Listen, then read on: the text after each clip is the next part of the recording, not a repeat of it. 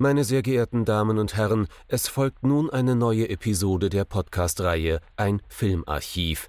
Knut Brockmann und Jochen Ecke unterhalten sich über ältere und interessante Filme für ihre Blu-ray-Sammlung. Wir wünschen gute Unterhaltung.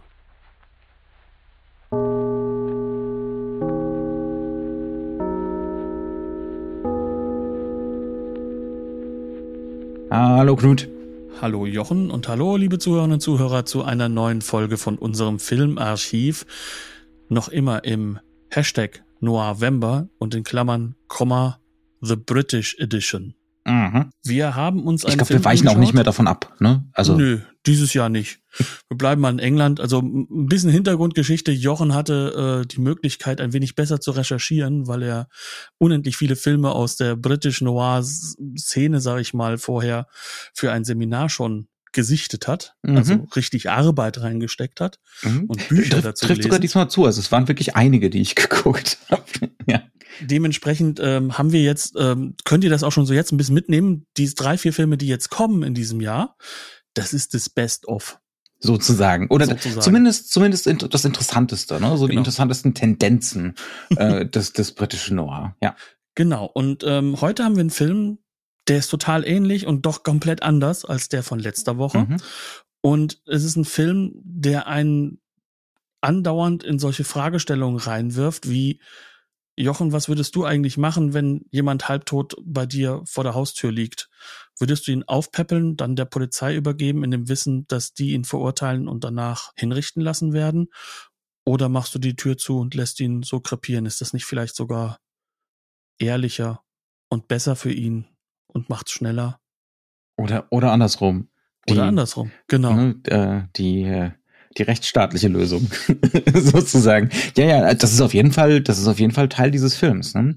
Das ist Ähm, so eine von vielen Fragen. Ne? Ja, ja. Und ich glaube, das ist so das, ähm, was uns heute auch an einen Punkt bringen wird, dass wir den Film so richtig vollumfänglich vielleicht gar beenden nicht, nee, das, das ist überhaupt nicht drin, weil der tatsächlich so durchdesignt ist und äh, so vielschichtig gestaltet, dass, also wir kommen dem auf gar keinen Fall bei heute. Wir, wir kratzen mal ein bisschen an der Oberfläche. Ne? Genau. Aber erstmal sag mir mal, wie heißt denn der Film überhaupt? Der Film heißt Odd Man Out, äh, ist von Carol Reed aus dem Jahr 1947 und auf Deutsch heißt das ganze Ding Ausgestoßen.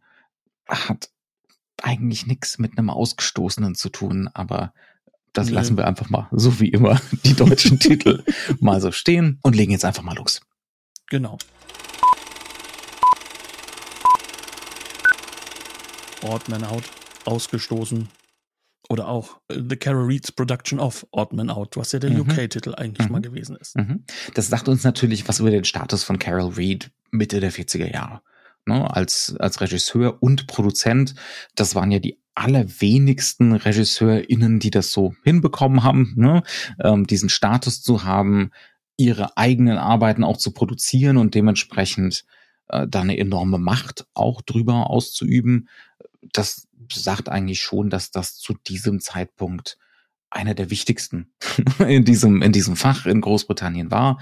Ähm, äh, am bekanntesten ist von ihm mit Sicherheit immer noch der dritte Mann. Ne? Äh, so einer, einer der großen Klassiker, einer der wenigen europäischen Film Noirs, die dann immer auch bei den besten Listen des generellen Film Noir mit aufgeführt ist, aufgeführt werden. Ähm, also Liegt definitiv. auch am amerikanischen Darsteller, der Mhm. zufälligerweise auch einer der wichtigsten Regisseure Ja, ja, und ja, Akteure im Film Noir war Mhm. mit Orson Ja. Welles. Ne? Ähm, Reed hat in den 40ern äh, und glaube ich bis Anfang der 50er, ich, da bin ich mir nicht hundertprozentig sicher, viel mit Graham Greene zusammengearbeitet. Das heißt also relativ häufig kamen die Drehbücher von Graham Greene, ein sehr bekannter, sehr berühmter, ähm, hauptsächlich mal Romanautor, der sehr oft so den Grenzgang gewagt hat zwischen äh, Genre, nämlich Kriminalroman ne? oder fast schon Hardboiled äh, und dem literarischen Roman. In diesem Fall aber ist das Drehbuch nicht von Graham Greene, ähm, sondern äh, lass es mich von F.L. Green und R.C. Sheriff und wahrscheinlich hatte Carol Reed selber auch noch mal ganz ordentlich was damit zu tun. Äh, ja, um das mal so ein bisschen um ähm, mal so ein bisschen, da so ein bisschen Kontext zu liefern, denn es ist durchaus erstaunlich erstmal, was der Film für eine Prämisse hat. du, du hättest jetzt wahrscheinlich mich eh gleich nach der Handlung gefragt. Ne? Ja, mach einfach weiter. Also ich muss gar nichts beitragen in diesem Moment. Ich, mhm. ich, will, die, ich will nicht versuchen, diese Handlung zusammenzufassen insgesamt. ich versuche es auch gar nicht erst. ähm, ich ich versuche wie immer Hanebüchen irgendwas da so hinzuskizzieren. Ähm, jedenfalls, es ist ein hoch erstaunlicher Film, weil es 1947 ein Film über den Nordirland-Konflikt ist. Äh, und in diesem Nordirland-Konflikt nimmt dieser Film von einer britischen, man möchte sagen fast englischen äh, ne, Produktionsfirma von einem britischen Regisseur, nimmt ganz klar die Perspektive der Katholiken ein. Ja, also das ist ein Film, der überwiegend aus der Perspektive ähm, der Katholiken und dann ganz spezifisch der IRA erzählt wird. Der Name IRA wird zu keinem Zeitpunkt in, in, den Mund genommen. Es wird immer nur von The Organization gesprochen. Was und aber, glaube ich, auch sehr häufig im Film gewesen ist. Ja, ja, und auch, ja. glaube ich, in der Realität so eine Doppelung war. Und der Film insistiert zu Beginn auch, wahrscheinlich um der Zensur zu entgehen, dass er auf gar keinen Fall politisch verstanden werden möchte. Und es geht ja hier nur um die Schicksale von Individuen. Ne? Was mit Politik nichts, aber rein, rein gar, gar nichts, zu tun, hat. So wenig wie Fußball genau. in Katar mit? Politik ne? zu tun hat. Das ja, genau. Ja, ähm, sollen sie halt mal kein Bier trinken. Aber das, das von nebenbei. Ähm, Sag das mal irgendwann mal in Belfast, ne? Also ja, das ist ja. sehr politisch. Ähm, mhm. Und da spielt es, der Film ja. Ich glaube, es wird ja noch nicht mal wortwörtlich gesagt, dass das Belfast ist, ne? Man, es wird aber gezeigt. Es wird also es gezeigt, wird gezeigt ja, an sehr berühmten Ortstellen, finde ich. Also mhm. du hast da diesen ein, dieses eine Türmchen, diesen, diesen, diese Mini-Variante vom Big Ben gefühlt, mhm. ne? Und du hast ähm, sowohl halt einfach äh, die Kirche als halt auch ähm, das Pub, die wohl mhm. Sehr, sehr deutlich angelegt. Es ist sehr identifizierbar, auf jeden Fall. Ähm, die Geschichte, die hier erzählt wird, ist in dem Sinne strukturell unserem Film von letzter Woche relativ ähnlich, weil auch so eine Netzwerkgeschichte erzählt wird. Oder so eine Nexus-Geschichte in dem Sinne, als dass unser Protagonist, gespielt von James Mason, äh, sozusagen die Nexus-Figur ist. Ne? Er, er wandelt durch diese, durch diese Handlung und an ihm, was, an ihm hängen sich so die ganzen einzelnen weiteren Plots letzten Endes auf. Er spielt Johnny McQueen. Er ist äh, der, der Chef der Organisation in Belfast. Das ist er allerdings noch nicht lange wieder, weil er etliche Monate im Gefängnis war, abgehauen ist aus dem Gefängnis, jetzt glaube ich ein halbes Jahr oder länger sich in einem knoddeligen kleinen Haus versteckt hat und äh, jetzt eben seine erste große seine gro erste große Aktion plant oder durchführen möchte. Es geht darum, ähm, eine Fabrik zu überfallen, da den Tresor auszuräumen und äh, das Geld dann entsprechend an die bedürftigen Familien der Beteiligten an der an der Organisation äh, den denen zukommen zu lassen. Ne? Und äh, es wäre natürlich kein Film noir oder es wäre ein kein Film, wenn das nicht schiefgehen würde. diese Organisation, diese, dieser Coup zu Beginn, der eben dann kein Coup ist. Was passiert ist, äh, Johnny wird selber angeschossen, er erschießt eine, ein, ja, ein so ein Wächter, ne, äh, ja, das ist scheinbar ein Wächter, weil der hat immerhin ja, eine Pistole. Er hat immerhin also eine Pistole, dementsprechend ja. wird er auch dementsprechend als Wachmann angestellt gewesen sein. Er wird von seinen äh, von seinen Untergebenen zurückgelassen. Ob das jetzt so sein muss, ob sie ne, wirklich dazu gezwungen waren oder nicht, das ist eine der vielen Ambivalenzen, die der Film hinterlässt und ist dementsprechend dann auf der Flucht in Belfast. Es wird relativ schnell Nacht äh, er ist äh, in einem delirösen, fieberhaften Zustand, ne, weil er eben angeschossen worden ist. Und dann begegnen wir ihn für den Rest des Films, ich würde mal sagen, so 20 Prozent der Laufzeit wieder. Ne? Ungefähr 20 Prozent ist James Mason und der Rest ist letzten Endes, wie alle anderen Figuren des Films, auf dieses Inciting Event dieser äh, dieser schiefgelaufene Heist reagieren. Ne? Ähm, also es gibt da zum Beispiel Kathleen, äh, die junge Frau, in deren Haus er und, äh, äh, Johnny untergebracht war, die natürlich in ihn verliebt ist äh, und ihn finden will und retten will. Es gibt dann diverse Kumpane aus der IRA, die ihn in der Stadt suchen, dann teilweise auch treffen äh, und äh, nur ihm weiter zur Flucht verhelfen. Ähm, also es sind es, es sind dann unglaublich viele kleinere Plots, ne, die sich die sich daraus entwickeln, ne, aus äh, aus diesem Flüchtigen heraus letzten Endes. Und in dem Sinne ist der Film natürlich dem Film von letzter Woche enorm ähnlich. Wir haben eine Handlung, die ganz streng begrenzt ist auf eigentlich so einen Nachmittag und eine Nacht. Ne? Ähm, und aus der Nacht kommen wir auch nie wieder raus. Sonst wäre es sonst wäre es ja kein Film noir. Ne? Ähm, die Nacht ist der Endpunkt. Es gibt es gibt keinen Morgen. Ähm, und äh, ja und wir sind auch räumlich eng begrenzt. Es ist nämlich Belfast, full stop. Ne? Es ist direkt nach dem Krieg. Ne? Mhm. Das kommt noch hinzu. Also wir haben auch gleich die erste Situation, wo er sich Selbes versteckt ist im Shelter. Ne? Mhm. Also es ist genau das gleiche eigentlich wie der Flüchtige im Film letztes ja. Mal. Mhm. Und ähm, auch nicht zu vergessen, äh, wir kümmern uns auch wieder nicht um die, sag ich mal, hohe Gesellschaft, mhm.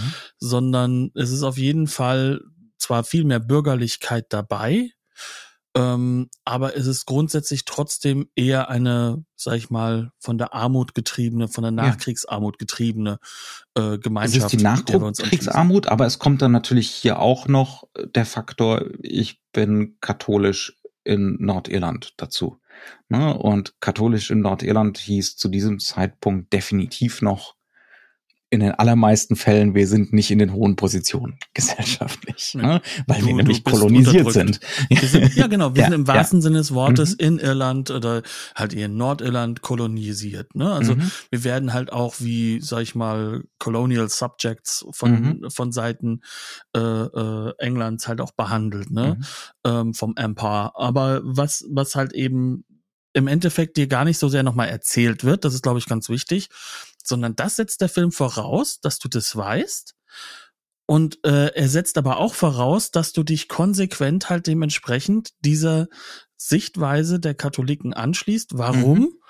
Weil fast alle in diesem Film aus genau diesem Milieu stammen mhm. und halt auch die Hauptfigur ganz, ganz konsequent diejenige ist, bei der wir eine starke Innensicht bekommen. Mhm. Ne? Also wir, wir haben diese Fieberträume und die finden auch wirklich statt, die werden visualisiert und diese Fieberträume sind sozusagen halt auch so unser erster Schritt dahin, dass wir wissen, okay, das Äußere ist hier auch so in gewisser Weise das Innere. Ne? Also mhm. wir haben es hier nicht, und da kommt der große Bruch zu letzter Woche. Zu It Always Rains on Sunday genau, von letzter also wir haben es hier ja. nicht mit einem Realismusversprechen zu tun, mit einem, mhm. wir sind jetzt hier im realen Belfast unterwegs. Das ist also Gegenteil. nicht diese Spielart von Film Noir, ja, ja. Genau sondern wir befinden uns hier ganz deutlich in einem Film Noir, wie halt auch äh, Third Man, ne, aber wie halt auch eben zum Beispiel für die Leute, die, sag ich jetzt mal, die sich nicht so viel mit Film Noirs auseinandersetzen, das, was so Orson Welles normalerweise gemacht hätte, ne. Wir befinden uns hier in einer äh, visualisierten Überhöhung, die ganz klar rein psychologisch wirken soll. Mhm. Nur vielleicht mit dem kleinen Unterschied, das zum amerikanischen, da bleiben wir wieder im britischen, zwar ist James Mason die Hauptfigur und das ist so glasklar der Star, der deutlich beste Schauspieler, der da so eine Leinwand einnimmt. Also und, ähm, fantastische Performance. Die Laufzeit ist vollkommen egal, die ist glasklar, das ist der Boss des Films, mhm. weil, weil der trägt halt alles in den Minuten, die er auf der Leinwand ist. Ja, ja. Ähm, aber du hast trotzdem keine Individualitätsgeschichte, sondern wir haben eine Geschichte, die visualisiert sich auch von außen hin auf die Gesellschaft in dieser Stadt, mhm. auch allgemein. Das ist mhm. eine Doppelung, die da ja. stattfindet. Also wenn, wenn wir uns hier auf diesen regennassen Straßen befinden, diesen engen Straßen, die extrem hochkontrastig ausgeleuchtet sind, wo, wo Carol Reed auch sagt, nee, das will ich eben nicht in echten Straßen drehen, sondern das ist größtenteils sind das Studiobauten mit äh, Set-Erweiterungen, gemalten Set-Erweiterungen, die mal mehr, mal weniger überzeugend sind, aber auch nicht komplett realistisch sein sollen. Ne? Ähm, dann, dann ist das schon ein Statement. Ne? Das hat man als Statement zu, ver zu, zu verstehen. Das ist hier nicht Film Noir als, als ne, knallhart realistisch, quasi materialistisch realistisch, sondern wir, wir kriegen hier eine Version von Belfast, die diese extreme Vereinzelung der Moderne darstellen soll, ne, also nach außen tragen soll, in so einem expressionistischen Sinne, auf jeden Fall. Ähm, und, und das ist im Prinzip so dieser Albtraum der Vereinzelung, ne? dieses, ja, dieses Einzeln für sich. An, genau, ja. an diesem Wegbrechen mhm. von ja. klaren, auch sozialen Ordnungen. Ne? Ja. die, also die nicht mehr da sind, weil, weil einfach auch die entsprechende sag ich mal, finanzielle Sicherheit wieder nicht da ist. Ja. Wobei und die Frage ist, ob die jemals bei den Katholiken in Nordirland ja, da das, waren. Das siehst du ja schon ganz am Anfang, wo sich äh, die ganzen IRA-Leute bei Kathleen im Haus treffen, wo, wo Johnny, also James Mason, äh, die letzten paar Monate verbracht hat. Und ihm wird ja da zum Vorwurf gemacht, willst du wirklich jetzt hier die Leitung bei diesem Überfall übernehmen? Du bist jetzt hier seit ne, einem halben Jahr oder einem Jahr, ich weiß es nicht mehr genau, in diesem Haus. Und davor äh, im Knast. Also und davor heißt, im Knast, also von Zelle zu Zelle zu Zelle quasi. Und das merkst du auch diesem Haus an. Der Vorwurf ist absolut berechtigt, weil das ist unfassbar knoddelig und, und eng. Und äh, im Erdgeschoss ist die, Gedeck ist die Decke gefühlt 1,50 Meter hoch. Ne? Und, und Carol Reed filmt das auch so, immer die Untersicht, damit man auch ja mitkriegt, wie niedrig die Decke ist und wie eng das alles ist. Also es ist von Anfang an so eine Betonung von Eingepferchtheit da. Ne? Ähm, und auch da finde ich, äh, dieser Ort drückt schon eine Innerlichkeit aus. Ne? So eine, so ein, in, eigentlich egal wo man ist, in der Gefängniszelle zu sein ne? ähm, und eingepfercht zu sein. Und das setzt sich dann bei den Stadteinsichten fort. Weil da ja, das öffnet sich ja nie.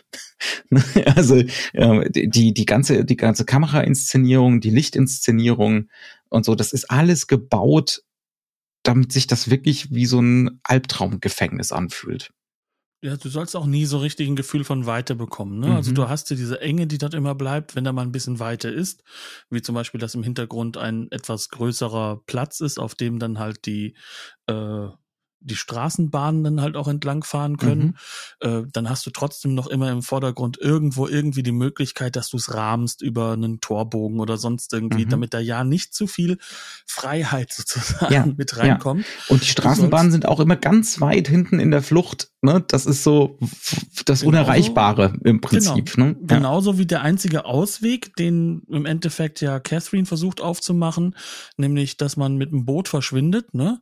Auch das Boot ist nur ein Hintergrund, irgendwie was, was nach links, nach rechts und dann wieder von rechts nach links fährt. Mhm. Aber so richtig Freiheit oder Wegfahren mhm. wird dir nie suggeriert, dass das auch nur ginge. Mhm. Sondern visuell sind diese Figuren alle eingespannt in diese, ähm, in diesem, diesem Mikrokosmos ihrer mhm. Gemeinschaft, in ihren eigenen Pflichtgemeinschaft. Ja. Und ähm, um dem zu entkommen, und das Individuum sein zu können, was sie ja auch sein müssen in diesem neuen modernen Umfeld, mhm. macht man halt die Tür zu. Mhm. Und ja. das ist das, was in diesem Film, glaube ich, das meistgezeigte Bild ist, dass eine Tür zugemacht wird oder ein Fenster geschlossen wird, dass irgendjemand sagt, oh Gott, da draußen passiert was, nur nicht mhm. hier mit da irgendwie involviert werden. Mhm. Ja, es wird, es wird ganz viel aus dem Fenster zugeguckt bei irgendwelchen Verfolgungsjagden. Also es gibt zum Beispiel im ersten Drittel des Films ähm, ist einer von den IRA-Leuten hat Johnny gefunden und wo natürlich im äh, im Bomb Shelter, also im na, äh, wie nennt man es auf Deutsch? Knut, hilf mir. Bunker. Im Bunker, genau. Hat ihn im Bunker gefunden, mal wieder unser zweiter britischer Film noir mit Bunker. Ne, es ist auch ein Film der enormen Rückwärtsgewandtheit, äh, mit sozusagen auch so einer Vergangenheitsobsession, aber da müssen wir dann gleich später noch ein bisschen drüber reden. Auf jeden Fall hat er Johnny gefunden und um ihm zur Flucht zu verhelfen, äh, zieht er die Aufmerksamkeit der Polizei auf sich, die natürlich die ganze Innenstadt nach Johnny durchsucht und klettert auf ein Gerüst und so weiter und so fort. Das ist aber nie spannend gefilmt. ne? ähm, sondern das ist gefilmt als, ja, er ist gefangen in den Linien dieses Gerüsts. Ne? Er begibt sich da so in Kästen hinein. Das sind alles Totalen, ne? immer wieder neue Totalen, als würde man immer wieder aus einem anderen Fenster darauf gucken, ne, was denn da gerade so passiert. Und um das nochmal zu reinzuhämmern, dass das der visuelle Eindruck, der da entsteht, ist, der da so entstehen soll. Ne? Wir als Individuen getrennt von diesen Ereignissen reine Zuschauer, aber auch irgendwie Teil dieser Welt, kriegen wir, ich glaube, so eine Oma, ne? Die aus dem Fenster zuguckt, bei dem Ganzen gezeigt. Ja. Ähm, das hat auch ganz starke eine Assoziation, die mir gekommen ist dabei, das hat auch ganz starke Fritz Lang-Züge. Ne? M, eine Stadt sucht einen Mörder, diese, diese Fragmentierung der Großstadt. Ne?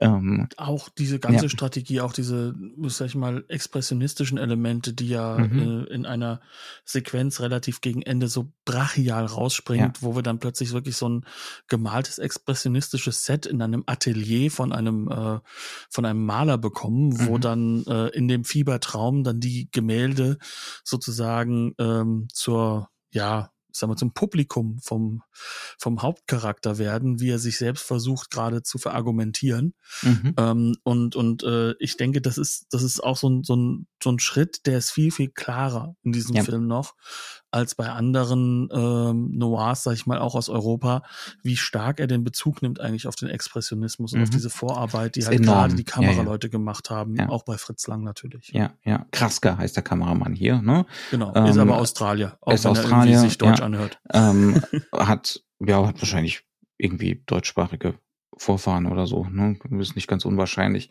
Ähm, und der hat auch den dritten Mann fotografiert. Das ist also fantastische Fotografie. Ne? Das sind auch unglaublich eigene Bilder. Es ist ganz viel, wird mit, mit so Gegenlicht gearbeitet, ne, so, so, die so, das so Schemen erschafft oder so Lichttunnels erschafft, ne, ähm, wir also, sind, da, ja. wer der dritte Mann gesehen hat, der wird äh, die, die, sag ich mal, die visuelle Mechanik wiedererkennen, mhm. aber sie hat hier einen komplett anderen Sinn. Ja. Weil, weil hier geht es viel weniger um ein Individuum. Also mhm. es geht hier wirklich darum, dass. Es ist auch keine Detektivgeschichte. Ne? Auch das nicht, ne? Ja. Also es geht nicht um, es geht auch um keine Antwort, sondern es geht eigentlich um ein Lament, ne? Um mhm. es mal so schön zu sagen. Also auch da drin, das ist halt auch so dieser brachiale Wechsel zur letzten Woche. Letzte Woche versucht, das Melodram auszuschalten, bis mhm. auf die letzten zehn Minuten und versucht ganz glasklar hineinzugehen in, in so einen, so einen Realismus-Effekt. Ja. Auf die echte ne? Straße ne? gehen, ja. Kitchen Sink Vorbereitung, ne? Mhm. Und hier hast du genau das Gegenteil. Hier geht es um, um das Melodramatische, ne? Mhm. Und ähm, da ist es, glaube ich, nochmal ganz wichtig für die, die uns jetzt, sage ich mal, nicht jede Woche hören, mit Melodrama meinen wir jetzt nicht unbedingt ähm, den sogenannten Chick-Flick, ne, wie er mhm. genannt wird. Das ist ja eigentlich so eine Form von Fehlübersetzung, würde ich sagen, sondern ja. Melodrama wird hier ganz glasklar in diesem literarischen Sinne halt auch verwendet von uns. Ne? Äh, Im, im literarischen Sinne, also ich, ich würde das wirklich so verstehen, als das ist was was ganz stark auf 19. Jahrhundert zurückgeht. Also genau. ein erheblicher Anteil des englischsprachigen Theaters war melodramatisch. Äh, melodramatisch in dem Sinne, als dass emotionale Situationen enorm überzeichnet werden. Ja? Genau. Also so, ein, so eine, eine enorme Überhöhung von konventionalisierten Szenen. Ne? Und ähm, da geht und, es nicht unbedingt immer um die Liebe also ja. das, was wir ja. ja mit Melodrama heute nee. verkürzt darstellen, dass ja. es irgendwie, sag ich mal, dunkelromantische Geschichten sind. Mhm, ja. Natürlich hat es auch eine Form von Romantik, die damit reinkommt, aber es, hier werden alle möglichen hochemotionalen Themen mhm. verhandelt. Und ja. das ist, glaube ich, das, was das Wichtige ist. Und, und diese, diese Tradition der Darstellung, die setzt sich bis heute fort. Also ich, man könnte problemlos sagen, dass 90, 95 Prozent der Hollywood-Filme immer noch ganz stark einfach auf Melodrama fußen. Ne? Das sind Was? melodramatische Filme. Es geht, ähm. es geht bei, es, es, es geht bei äh, Avengers nicht darum, äh, ein realistisches Umfeld zu schaffen. Mit Teufel auch. Runter. Nee, also, also äh, ganz ehrlich, also Melodrama zeigt sich ja doch nicht nur in, äh, sag ich mal, der Überholung mhm. von Emotionalem, sondern mhm. auch von dem, was das Publikum emotional empfinden soll. Und mhm. das kann dann halt Natürlich, auch sein, ja. dass der große Superheld irgendwie ähm, vom Himmel runtergeflogen kommt und kommt dann halt in dieser in dieser typischen Manga-Position, Faust mhm. nach vorne, ein mhm. Knie unten auf und hebt seinen Kopf. Auch das ist eine melodramatische Überhöhung. Natürlich. Ne? Und ja. das ist halt so, äh, das, das, das ist glaube ich so das also Wichtige. Und das ist halt gerade halt dadurch, dass es konventionalisiert auch ist. Ne? Genau. Es ist eine Konvention. Und, ja. ja. Genau. Und das ähm, ist halt in diesem Film hier genauso. Ja. Und das ist halt das ist ganz wichtig für diesen Film. En genau. Enorm wichtig, ja. Und das ist halt genau diese Abbiegung, die er anders macht. Und das ist sozusagen auch die Shorthand, die so ein bisschen äh, ähm, Carol Reed hier mit reinbringt. Mhm. Ne? Also wir wissen ganz genau, was on stake ist, ne? Mhm. Aber er verbindet halt dieses melodramatisch menschliche ganz glasklar mit dem politischen Konflikt, weil der ja. ist ja nicht wegdenkbar. Der also diese diese Schutzbehauptung Basis. vom Anfang, dieser Film ist nicht politisch, es geht hier um rein persönliche Angelegenheiten der Figuren. es gibt keine menschliche gesellschaftliche äh, Abhandlung ohne Politik, mhm. das ist mhm. ja glasklar. Und das war halt auch den Zensoren klar, aber die wollten halt einfach auch natürlich eine gewisse Form von von äh, Beruhigung des Volkes da draußen mhm. haben. Ähm, was es jetzt hätte nicht unbedingt geben müssen, weil der war ja durchaus erfolgreich dann dieser Film. Also das heißt, der hat auch in England sehr, sehr stark resoniert. Ähm, lass, lass uns doch mal ja. für, für eine bestimmte, für einen bestimmten Teil der Hörerschaft Werbung für den Film machen. Einer der Lieblingsfilme Roman Polanskis. Ja, und ähm, und gleichzeitig, wenn man jetzt unbedingt. Manch einer schaltet jetzt in diesem Augen, genau in diesem Augenblick ab. Wobei man sagen muss, man kann über Polanski sagen, was man möchte. Filmisch hat mhm. der Mann durchaus Ahnung. Ähm, ne? Mhm. Wie so auch viele andere Leute, die man vielleicht menschlich nicht mögen mag und, und halt mhm. halt auch gesellschaftlich verachtenswert finden möge. Mhm. Ähm, gibt's ja ein paar mehr diverse, diverse, ja. Mhm. Ne, ein paar mehr. Ähm, aber der wichtigste Punkt ist, glaube ich, wenn man jetzt von Roman Polanski da vielleicht abgeht, die Diskussion steht heute gerade unter Filmschaffenden sehr stark, warum nicht dieser Film als das Meisterwerk, also als das mhm. absolute Magnus Opus, Magnum Opus von, von Carol Reed gilt, sondern der dritte Mann. Mhm. Weil schon einige sagen, hier, dieser Film hat mehr. Ja. Und ähm, hat er Würde auch, auch weil er dichter ist, ja. weil er deutlich dichter ist. Und mhm. das liegt schon wirklich daran, dass zwar all diese Punkte da sind, aber dass eben, wie, wie ich am Anfang diese eine Frage gestellt hat, diese existenziellen Fragen über gesellschaftliches Zusammenleben in diesem mhm. Falle, ja. äh, die werden dort aufgebaut. Und das beginnt aber auch mit Kniffen, die meiner Meinung nach diesem Film so ein gewisses Setup geben. Und das fängt für mich damit an, wir haben ja von diesem Inciting Event geredet. Mhm. Und James Mason ist natürlich der Star des Films. Mhm. Und äh, wir wissen aus der ersten Szene, aus der allerersten Szene, dass er ein großes Problem mit den Schusswaffen hat, weil er sagt mhm. hier, hm, ne, mhm. Trigger happy und wir wollen ja, das ist die nächste Eskalationsstufe. Das heißt also, innerhalb der Organisation ist er nicht der Meinung, dass das der richtige Weg ist. Er war wohl früher mal der Meinung, aber im Knast, mhm. also bei den bösen Engländern, hat er wohl für sich eine andere Meinung entwickelt, gesagt, nee, ähm, das sehe ich jetzt nicht mehr so. Wir müssen da Grenzen ziehen. Ja, ja. Ist natürlich klar, in dem Moment, den man gesagt hat, muss schiefgehen, wird nicht gezogen. Aber wenn er diese Grenze nicht zieht, in diesem Inciting Event mhm. und diesen Schutzmann oder wer auch immer das da ist, erschießt. Den Wachmann, das ist ein Wachmann. Den Wachmann, ne? Wie ist das Ganze inszeniert? Er mhm. ist nicht derjenige, der als erster schießt klassisches amerikanische Methodik eigentlich. In Amerika würde man sagen, ja klar, der hat ihn jetzt erschossen, der, der andere hat zuerst der Bachmann hat ihn angeschossen, jetzt da, genau, ja, ja. da auch zu antworten. Ne? Also diese Rechtfertigung von Gewalt könnte in diesem Moment gegeben werden. Aber der mhm. Film inszeniert das so, dass er in eine Nahaufnahme auf James Mason geht mhm. und es wird uns glasklar gemacht, der könnte sich jetzt einfach losreißen, auch wenn er gerade getroffen wurde. Mhm. Der könnte einfach weglaufen, die Waffe dem Typen einfach wegnehmen und das wär's dann aber wir kriegen einen Blick von ihm, in dem er vorher desorientiert, jetzt ganz klar orientiert ist, ja. ganz klar weiß, was passiert ist und eine Entscheidung fällt. Und dann wird weggeblendet und der Schuss fällt. Das heißt also, uns macht der Film es gar nicht mal so einfach. Der sagt nicht hier, oh, Johnny, Notwehr. ein Opfer der Umstände. Ja. Mhm. Nein, er hat eine Entscheidung getroffen und es ist eine Abkürzungsentscheidung. Mhm. Und das zieht sich dann durch diesen ganzen Film und ist sozusagen die Basis für das moralische Verständnis, das dieser Film in diesem melodramatischen halt abbildet, weil dass wir diese Entscheidung so sehen können, ist ja auch wieder ein melodramatisches, überhöhtes mhm. Moment. Es ist, äh, es ist ja auch eine Verzerrung von der Truppe. Mhm. Und jetzt haben wir diesen Moment, er ist angeschossen. Was mhm. machen denn seine Leute? Kommen sie zurück und holen ihn rein? Ja, mhm. nicht wirklich. Sie fahren so ein bisschen zurück. Wir wiederholen das Ganze jetzt gleich wieder. Ne? Genau, die wiederholen das Sekunden Ganze. Sekunden später.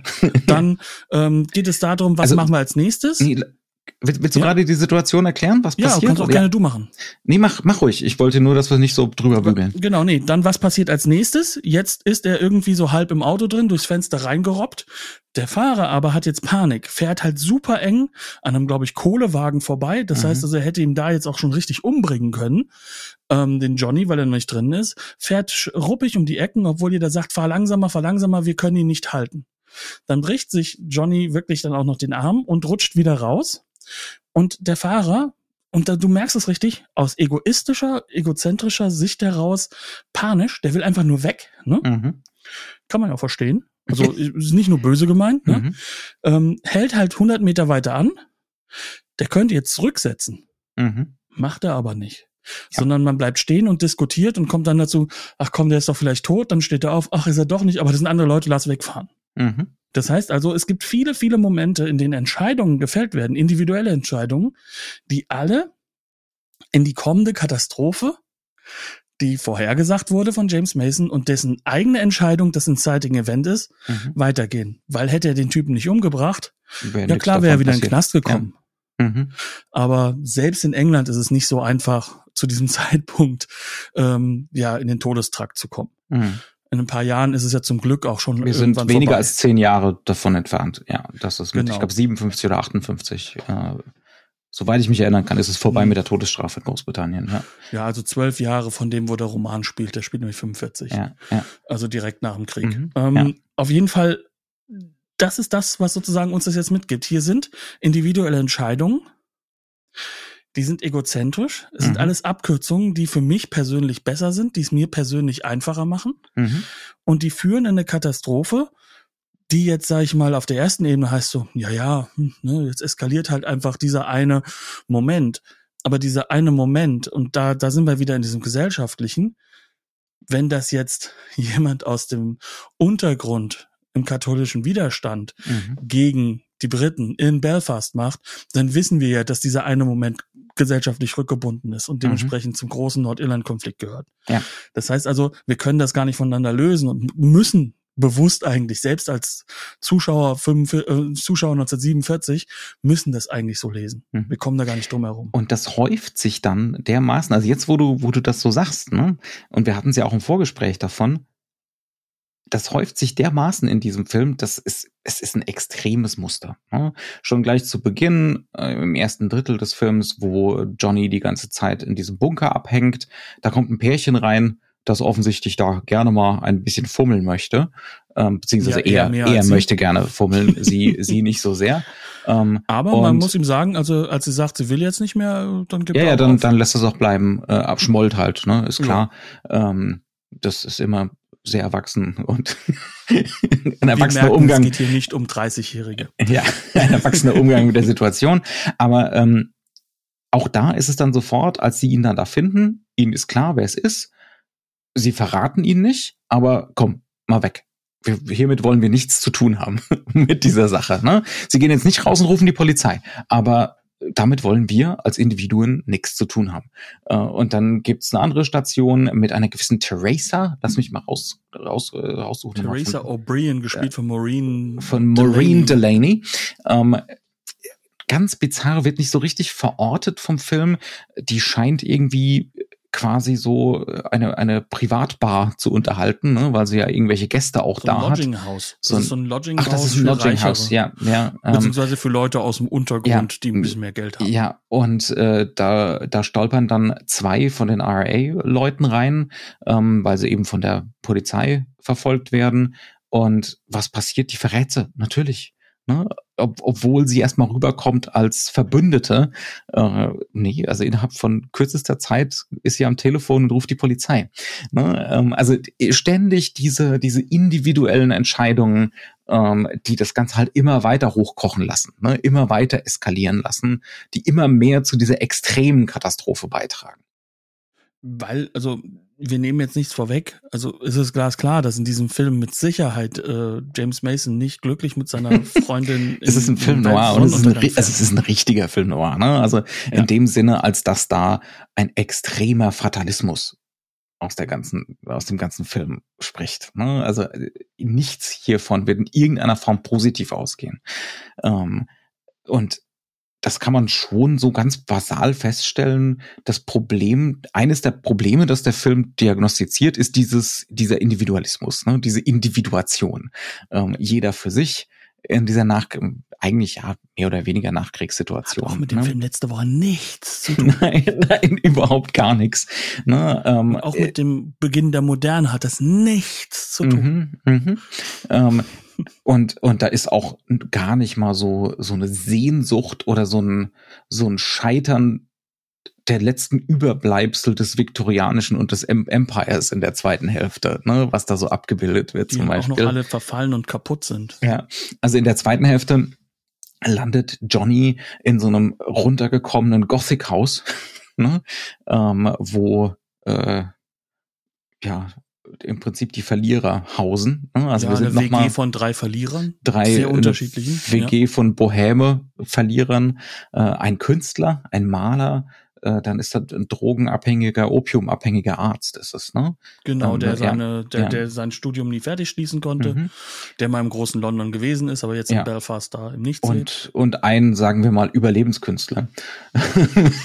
ja, und es, es, es Tief wird im da, Vogelverkaufsbusiness. das sind ganz klassische viktorianische Rollenbilder, ne? Der romantische Künstler in seiner Laube, ne, in seiner Dach, in, in, in, ne, also unterm Dach, ähm, absolut romantisches Bild, der irgendwie das, das perfekte Kunstwerk hinbekommen möchte, ne? Und äh, Der Arzt, der an seinem eigenen Tun irgendwo Mhm. immer am Scheitern ist, aber Mhm. trotzdem Ja. halt einfach gesellschaftlich tief verankert bleibt in diesem Bürgertum. Also wir haben immer wieder, ne, also im, im, in der ersten Hälfte haben wir so diese indirekten Rückblicke, so die Tatsache, dass Johnny ein Drittel des Films im Bunker verbringt, ne, im Luftschutzbunker. Ähm, der auch Krieg ist, kurzfristigen dadurch, ja, kann man schon sagen. Also das ist ja das, das, was sozusagen jetzt alles zum Bruch gebracht hat. Ich habe es eben gerade vorhin falsch gesagt, äh, der Beginn der Moderne ist, der Ja. Beginn der Moder nein, der Nachkriegsmoderne. ja das ist der der, richtige ja, ja. Das ist ganz, ganz wichtig zu unterscheiden. Sorry Ja. für den Fehler eben. Ja, ja. Ja, ähm, und, und jetzt in der zweiten Hälfte haben wir so halt wirklich so ein krasses, plötzlich sind da diese viktorianischen Muster, ne, auf quasi aus dem viktorianischen Roman wieder da.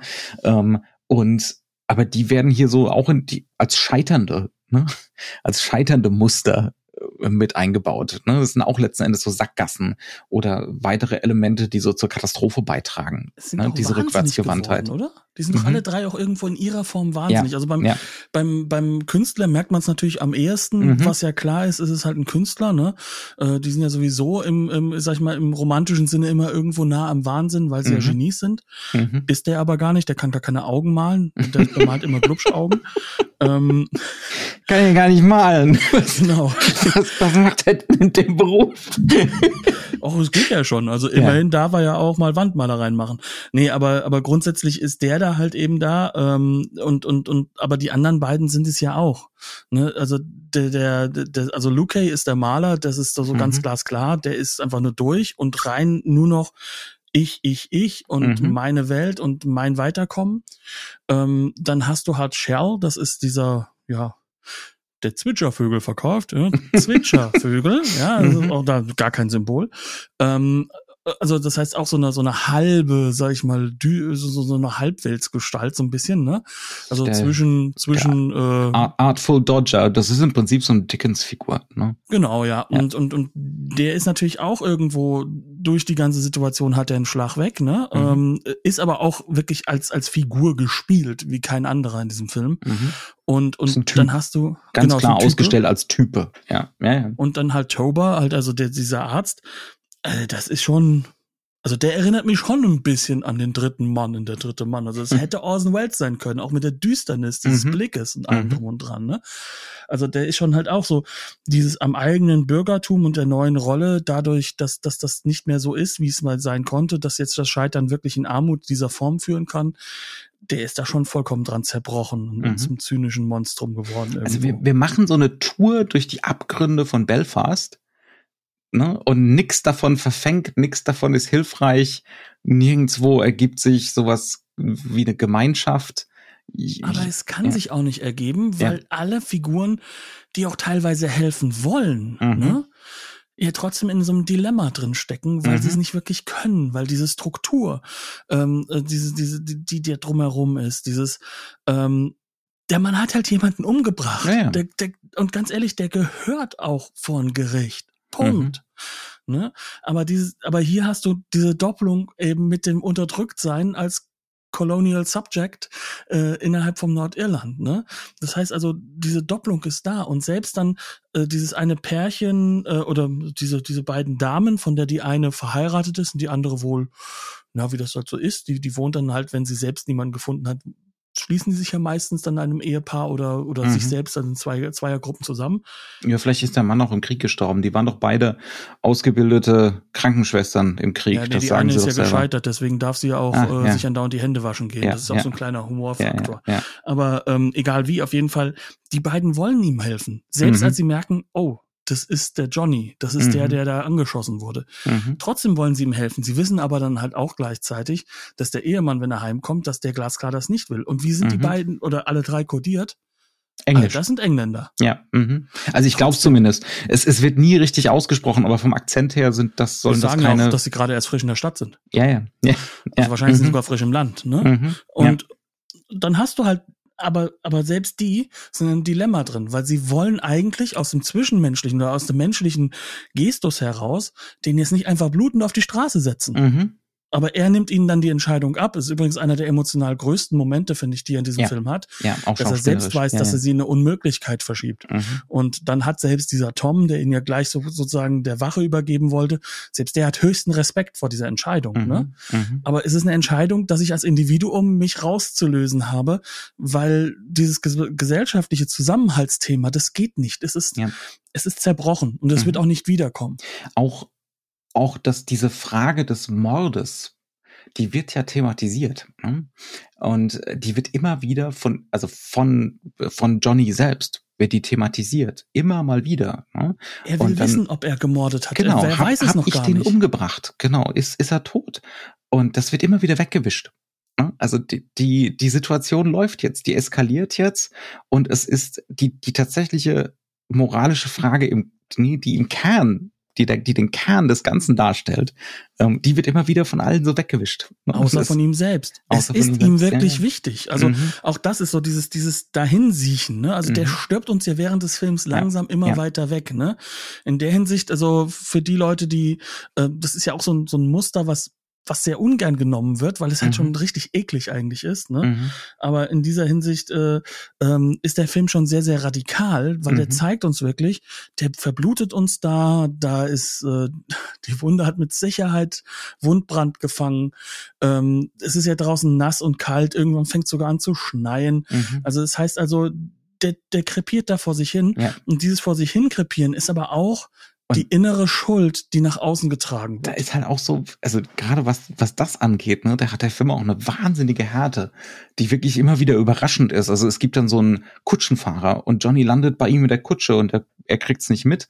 Und als er es dann endlich mitkriegt, dass da jemand bei ihm in der Kutsche sitzt und dass das auch noch, ne, dieser entflohene quasi Terrorist ist, ne, Den er dadurch ähm, auch übrigens auch noch da- aus dem abgeschlossenen District genau, rausgefahren aus, hat. aus der Stadt rausgefahren hat, ähm, entsch entschließt er sich zu helfen. Ne? Ähm, und wie sieht seine Hilfe, Hilfe raus? Äh, wir fahren mal so ein bisschen in den Außenbezirk und äh, da lade ich dich ab in eine Zinkbadewanne. Noch nicht mal überdacht, es schneit. Ähm, wenn, wenn du entkommst, äh, dann sag bitte allen, dass ich dir geholfen habe. Aber ansonsten, die Polizei kriegt meinen Namen nicht zu hören. Als ob er Es was ist- Gutes wirklich bewusst Ja, getan ja, als hätte. ob er in diesem Moment was Gutes getan hätte. In Wirklichkeit ist es schrecklich. Es ist ein ganz schrecklicher Moment und wird auch ganz schrecklich irgendwie inszeniert. Ne? Ich, ich lade dich hier in diese komische Badewanne. Ähm, das ist schon, das ist schon wirklich sagenhaft. ja. Ja. Und wenn du das Ganze jetzt mal so ein bisschen versuchst zusammenzuziehen, ne, äh, dann Mhm. hast du ja am Ende des Tages so, so eine Art von ähm, moralischen Tableau, Mhm. was, was bewusst klar macht, es gibt keinen moralisch vernünftigen Ausweg in einer Gesellschaft, in der du durch das Jetzt wird's, Individualisierte, jetzt wird's Noir. ja genau, durch das Individualisierte immer deine Shorthands hast, immer deine kurzen Abkürzungen nehmen musst, auch Mhm. dazu fast gezwungen bist Ja. durch diese Moderne. Ähm, und den eigenen Vorteil, den du immer fassen musst, ne? In der Hinsicht, ne, wir haben es noch immer mit Großbritannien zu tun, das ist jetzt nicht anders als die USA, was das Mhm. Thema Kapitalismus angeht. Mhm. Ähm, um genau zu sein, wer hat's erfunden? Nicht die Mhm. Schweizer. Ähm, Mhm.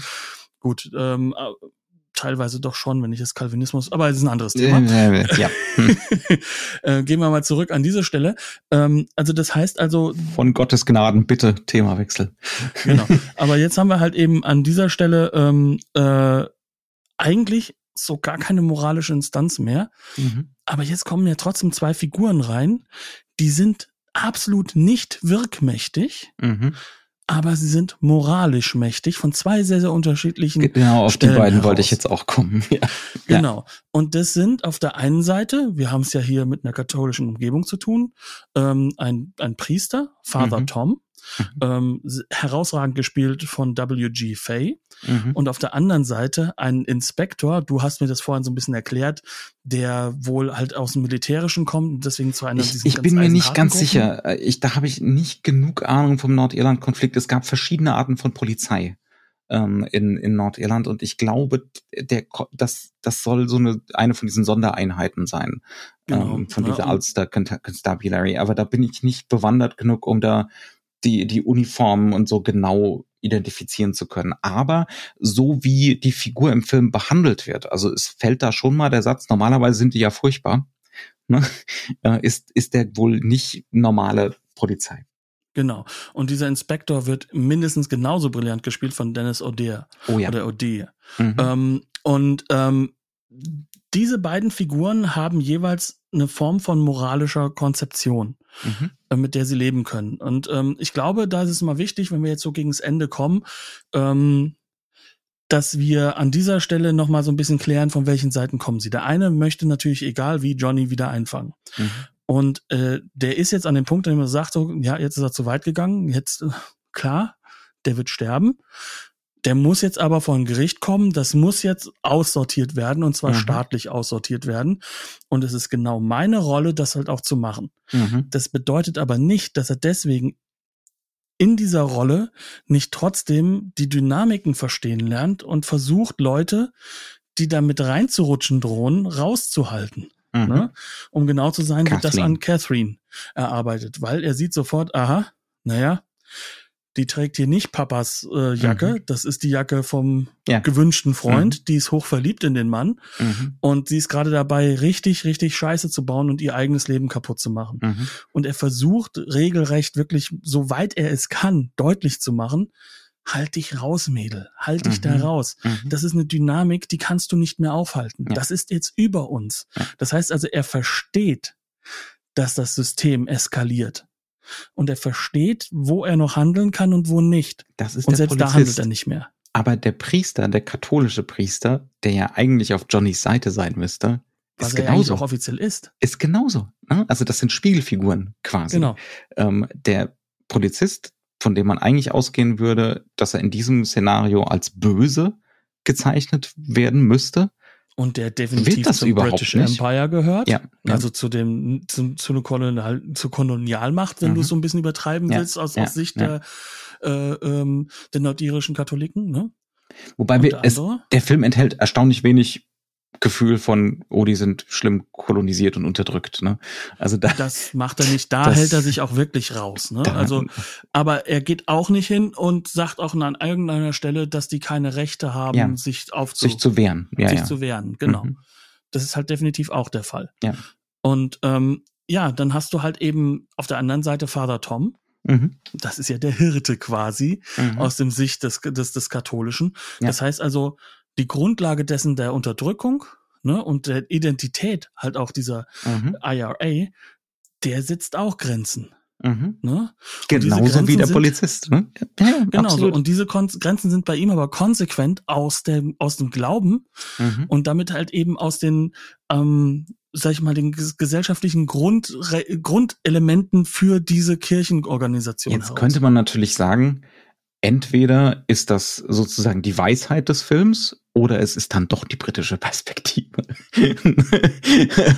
Oder aber ist es dazwischen irgendwo, weil der Mhm. Film ja von der Grundperspektive her sagt, also egal wie, also ins Rollen gebracht eskaliert. haben es alle und es Ja. eskaliert und es wird nie, es wird Ja. nie ein Ende geben. ja, und es gibt, es Hinsicht- gibt äh, in dieser in dieser äh, Bedingtheit, ne, in dieser Nachkriegsbedingtheit gibt es kein anderes, gibt es keine andere Möglichkeit, wo das hinführen kann. Ja. Also in gewisser Weise guckt er Richtung äh, ähm, äh, zu, zu diesen blutigen Konflikten hin, zu Ja, dieser Troubles. Eskalation Ja, hin. ja, ne? Ja, ja, absolut. Also ähm, der, der geht, der, der sieht die 80er schon. Der Ja, sieht die 80er. mhm. Und Ja.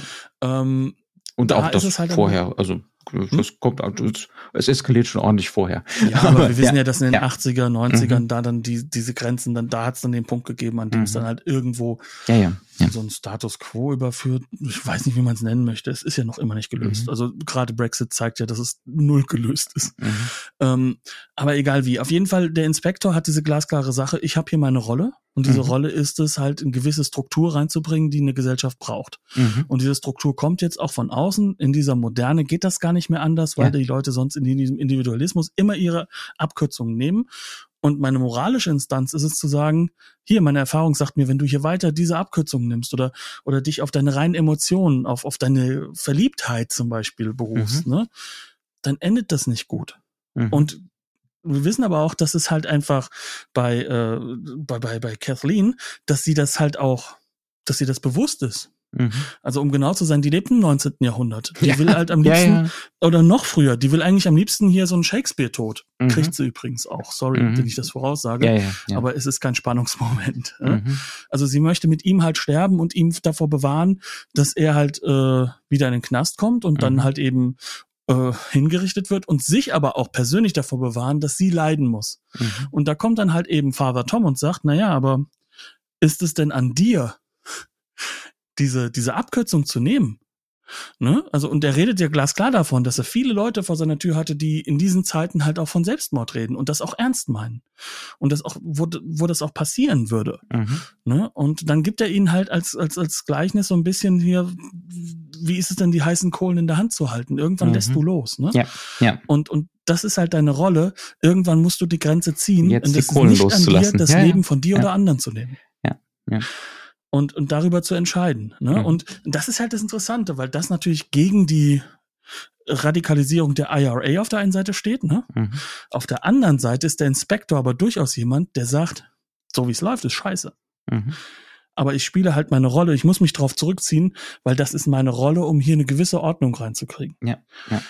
Und das, das, das ändert aber nichts dran, dass ich zum gewissen Grad Mitgefühl habe. Und dass ich weiß, dass die, es nur ja, negativ ja, enden kann, ja. dass ich nichts verbessern kann mhm, und dass ich auch nichts verbessern werde, was sind das durchaus Übrigen, typische.